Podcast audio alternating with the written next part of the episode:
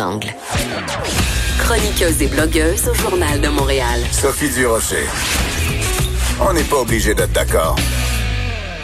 Il y a quelque temps à Cube Radio, je vous avais proposé une entrevue avec Michel Bédard qui travaille en transport funéraire. On avait passé une bonne demi-heure avec lui vous nous avez décrit en détail son travail euh, en cette période de pandémie. C'était vraiment euh, des détails qui donnaient froid dans le dos. Depuis, euh, Michel Bédard continue sur les médias sociaux à partager son quotidien dans le transport funéraire. Il est au bout de la ligne. Bonjour, Monsieur Bédard, comment allez-vous? Bonjour, madame, je vais très bien.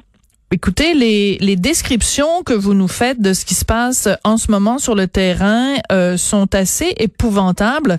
Hier, vous avez parlé d'un CHSLD dans une unité euh, COVID-19 où les conditions euh, étaient vraiment suboptimales. Décrivez-nous ce que vous avez vu dans ce CHSLD. ce que j'ai vu hier, c'était vraiment là euh, oui, la pire situation que j'ai vue depuis que depuis que la crise a commencé.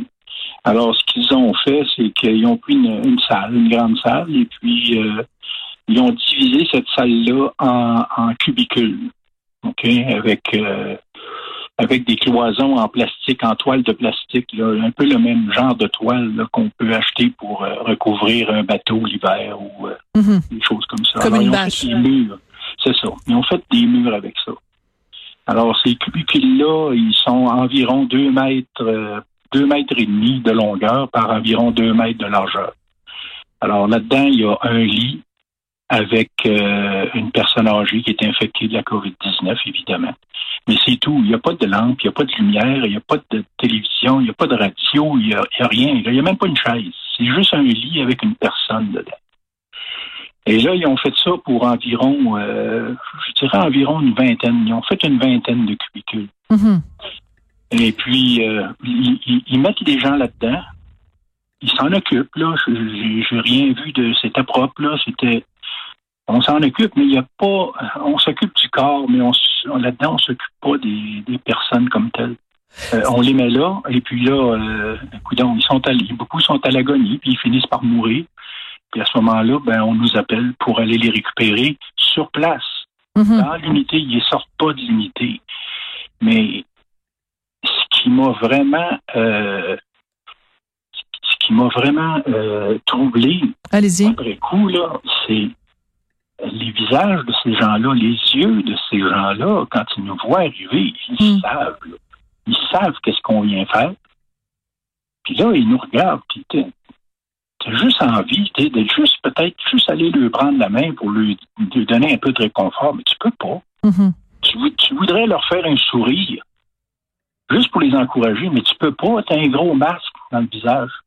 Ouais. Alors, euh, euh, puis surtout, nous, c'est des masques à fine particule. Alors, c'est des gros masques. On a l'air C'est comme si voyais arriver des cligons chez vous pour venir te chercher. C'est de ça que ça, ça a l'air. Surtout que dans beaucoup de cas, euh, ce sont des personnes âgées, peut-être plus vulnérables, dans certains cas désorientées, dans certains cas des gens qui ont l'Alzheimer ou de euh, qui sont atteints de, de, démence. Donc déjà, ils se retrouvent pas dans leur milieu euh, de vie habituel. Mais là, en plus d'être entouré de gens en effet masqués, ça doit être très déstabilisant. Vous avez écrit sur votre compte Twitter, Michel, vous avez dit aujourd'hui j'ai pleuré et pourtant j'en ai vu des atrocités. Est-ce que c'est ce que vous avez vu euh, jusqu'ici, depuis le début de la pandémie, de plus difficile à prendre? C'est ce qui m'a touché euh, particulièrement. Pour la première fois, là, euh, et puis, comme je dis, j'en ai vu de toutes les sortes. Hmm. Je pourrais vous en raconter pendant des heures. Mais j'avais l'impression, quand je suis rentré là, j'avais j'avais l'impression de voir mes parents. Hmm. Je voyais mes grands-parents sont décédés. Mm-hmm. Mais c'est, c'est comme si je, c'est comme si j'allais là, que tous ces gens-là étaient de ma famille. Je comprends. Ça doit être très ça troublant. M'a ça m'a frappé après. Sur le coup, quand je suis, quand je suis à mon travail, j'ai pas vraiment d'émotion comme telle, mais c'est après. C'est comme la vague qui me revient dans le dos plus tard. Mm-hmm. là que je réalise la, la, la, le tragique de ce genre de C'est terrible. C'est absolument terrible le constat. Euh, qu'est-ce qu'on fait avec nos personnes âgées? C'est affreux. Oui. Michel, sur votre euh, fil Twitter également, un autre témoignage qui a beaucoup fait réagir les gens parce que ça soulève toutes sortes euh, de questions de, de confidentialité et de et aussi de secrets professionnels.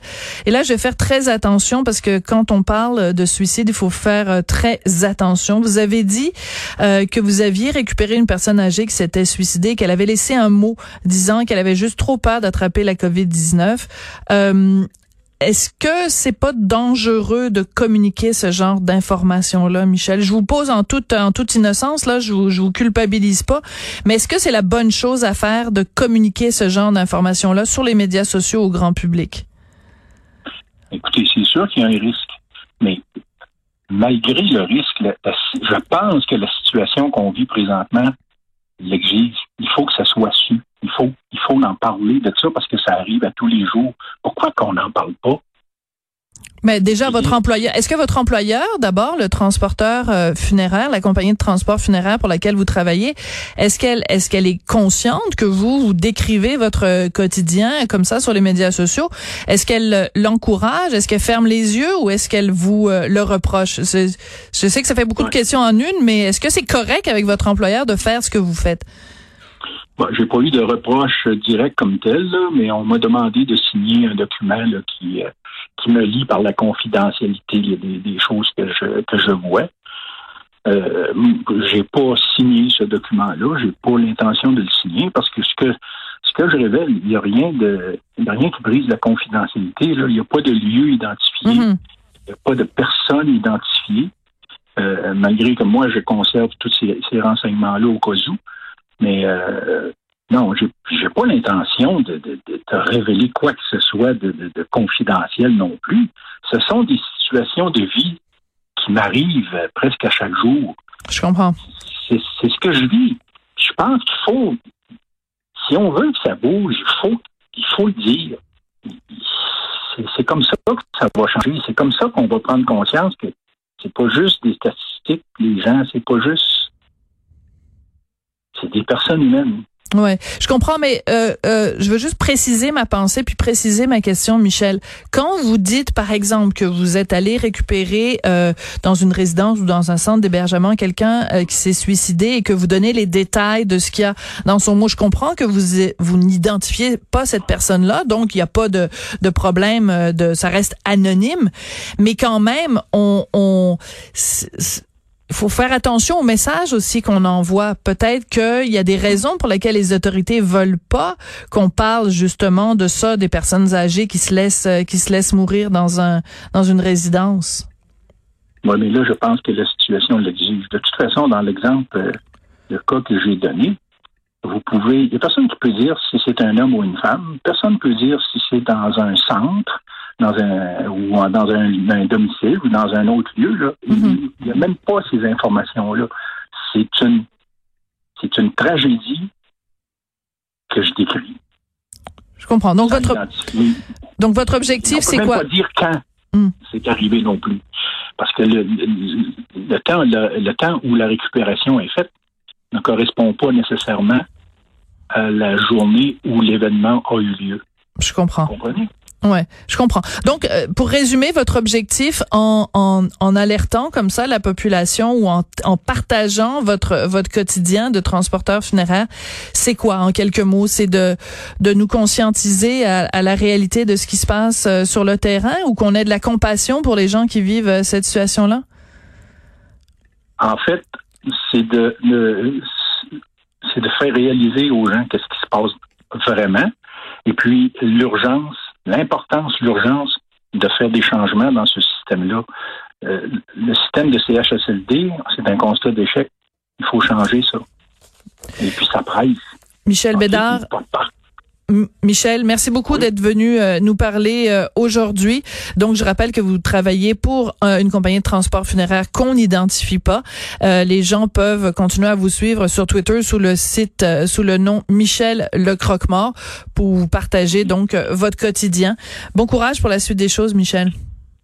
Ben, je vous remercie, madame. Bonne journée. Merci.